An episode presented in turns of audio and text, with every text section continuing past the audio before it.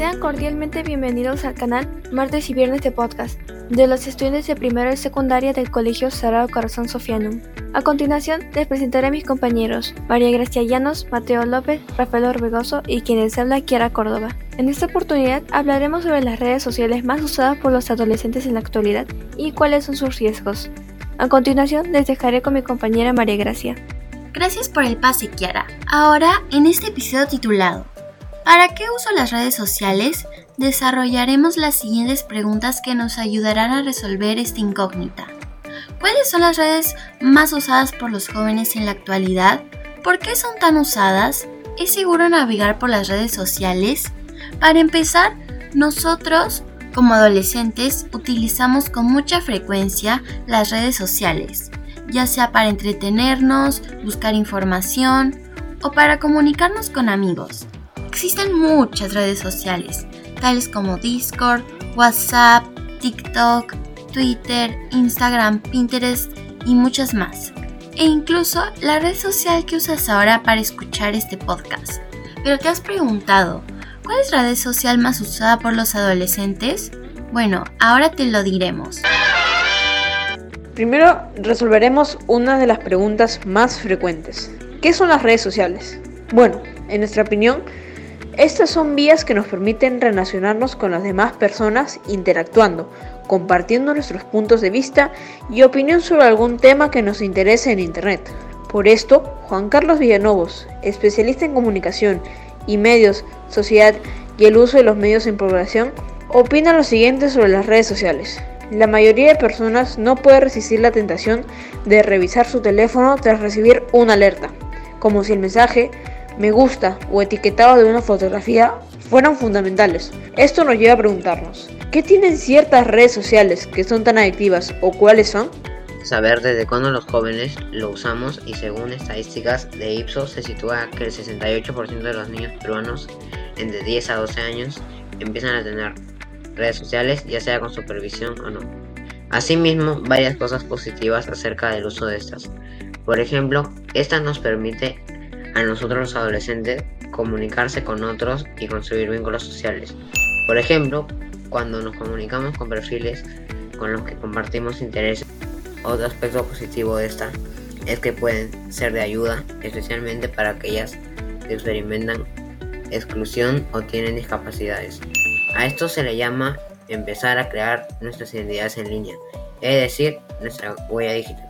Bueno, según algunos datos estadísticos de For E-Commerce, entre los años 2021 al 2022 nos indica que la red social más usada por los adolescentes peruanos hoy en día es YouTube, que tiene el contenido audiovisual que más consumen, con un 43% de los usuarios entre los 16 a 23 años de edad.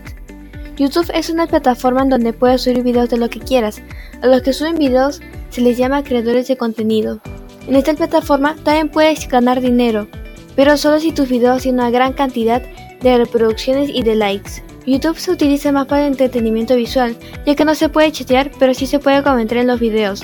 Lo que le sigue a esta app es Instagram, con 100 millones de usuarios que ha sabido integrar las opciones de fotografía y video, de una forma muy sencilla y atrayente para el usuario, ya que en Instagram sí se puede chatear, pero se usa más para publicar fotos, aunque también se puede publicar videos, a los cuales se le llama stories.